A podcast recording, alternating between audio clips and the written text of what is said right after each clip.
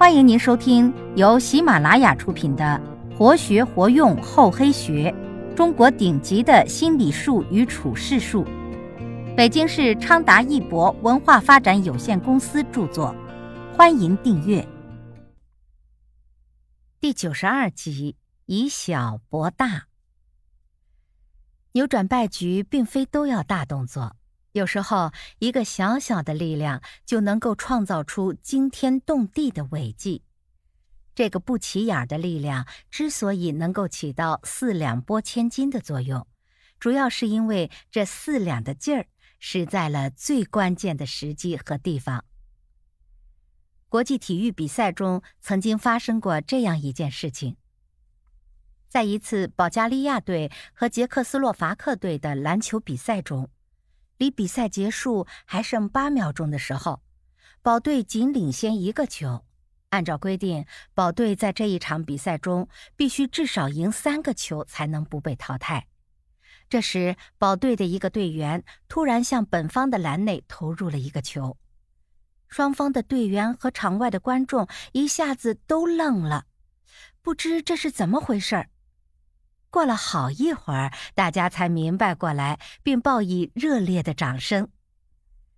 这位保队队员为什么要向本方的球篮投进一个球呢？他是怎么想的呢？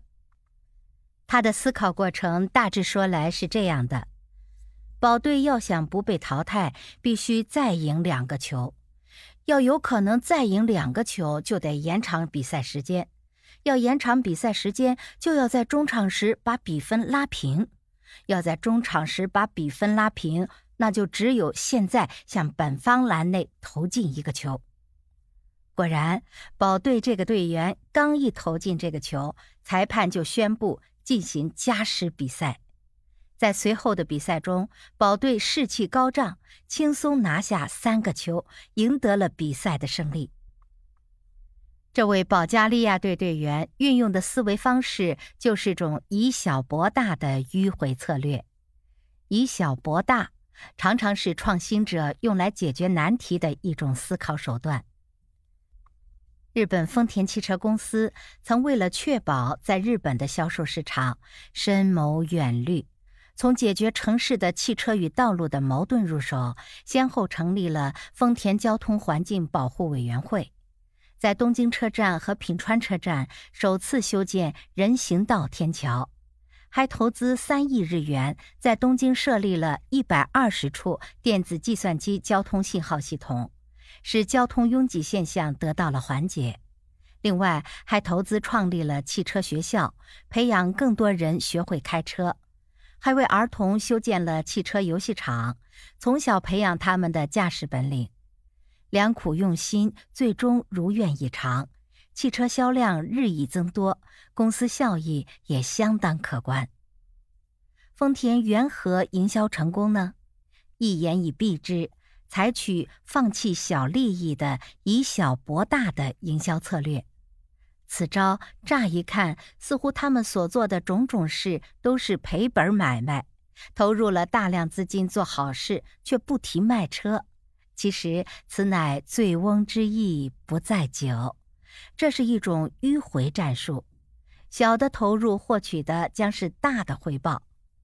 在这个适者生存、充满挑战的大环境下，知难而进、勇往直前是需要提倡的。但一味蛮干往往适得其反，因为盲目进取得不偿失，势必不进反退。而审时度势、迂回前进，则是聪明之举。有句话叫“弱肉强食”，意思是弱小的总会被强大的吞食。现实生活中，弱小者也往往是失势一方，但商场却有例外。很多商人就是凭着超强的商业头脑和惊人的魄力，以小博大。在竞争激烈的利益博弈中占得先机，成就自己的财富梦想。李泽楷就是其中一例。他在闯荡商场二十几年的时间里，创造了一个又一个奇迹，从名不见经传的学生到香港小超人，媒体甚至戏言，他一天赚的钱比父亲李嘉诚一辈子赚的还多。人们在感叹李泽楷非凡赚钱能力的同时，忍不住研究他辉煌的发家史。其中最值得一提的是收购香港电讯。在李泽楷的盈科数码动力并购香港电讯之前，他在北京的盈科中心很少有人知晓，连出租车司机也说不出具体位置。并购完成后，盈科和李泽楷成了人们口口相传的传奇。二零零零年，李泽楷宣布竞购香港电讯之前，并不被人看好，资历尚浅，资金缺乏。那时候，盈科成立才几个月，还没有实实在在的挣到过钱。据媒体报道，一九九九年，盈科亏损三千九百七十万港元。与香港电讯相比，是实实在在的小蚂蚁，而香港电讯的地位相当于内地的中国电信。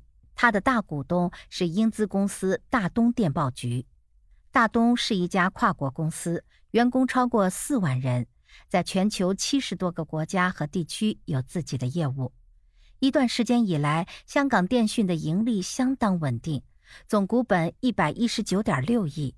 被香港人誉为一只能下蛋的金鸡，但表面的繁华掩盖不了内在的空虚。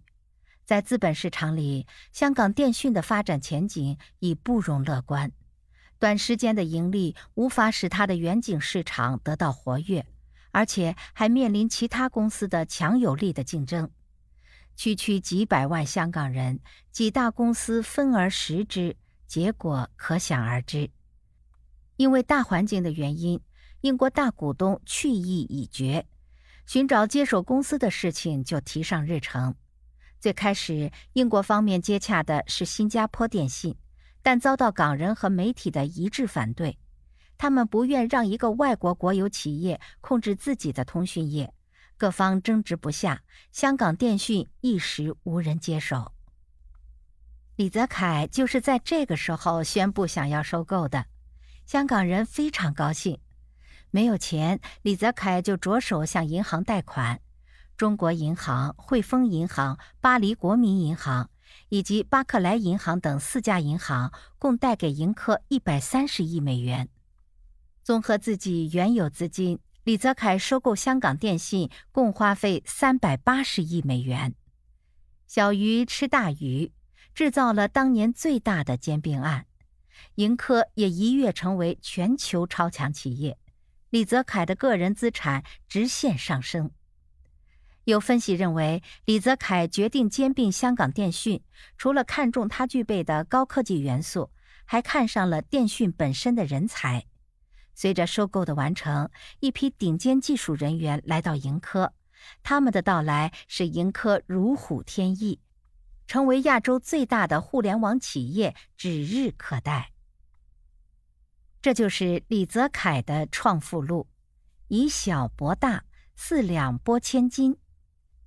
一个成功的商人要有魄力和敢与一切争锋的精神，不能因为暂时弱小而放弃继续拼搏的信念。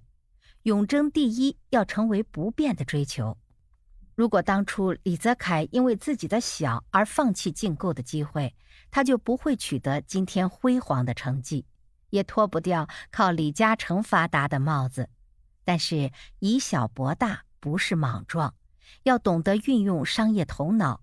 一味蛮干无异于自取灭亡。只有深刻认清自己的实际能力，以及准确无误地分清时局后，才能上演小蚂蚁扳倒大象的好戏。优秀的商人往往是出色的智谋家。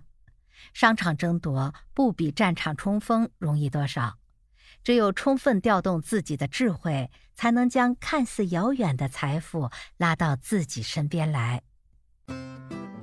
本集播讲完毕，感谢您的收听，我们下集再见。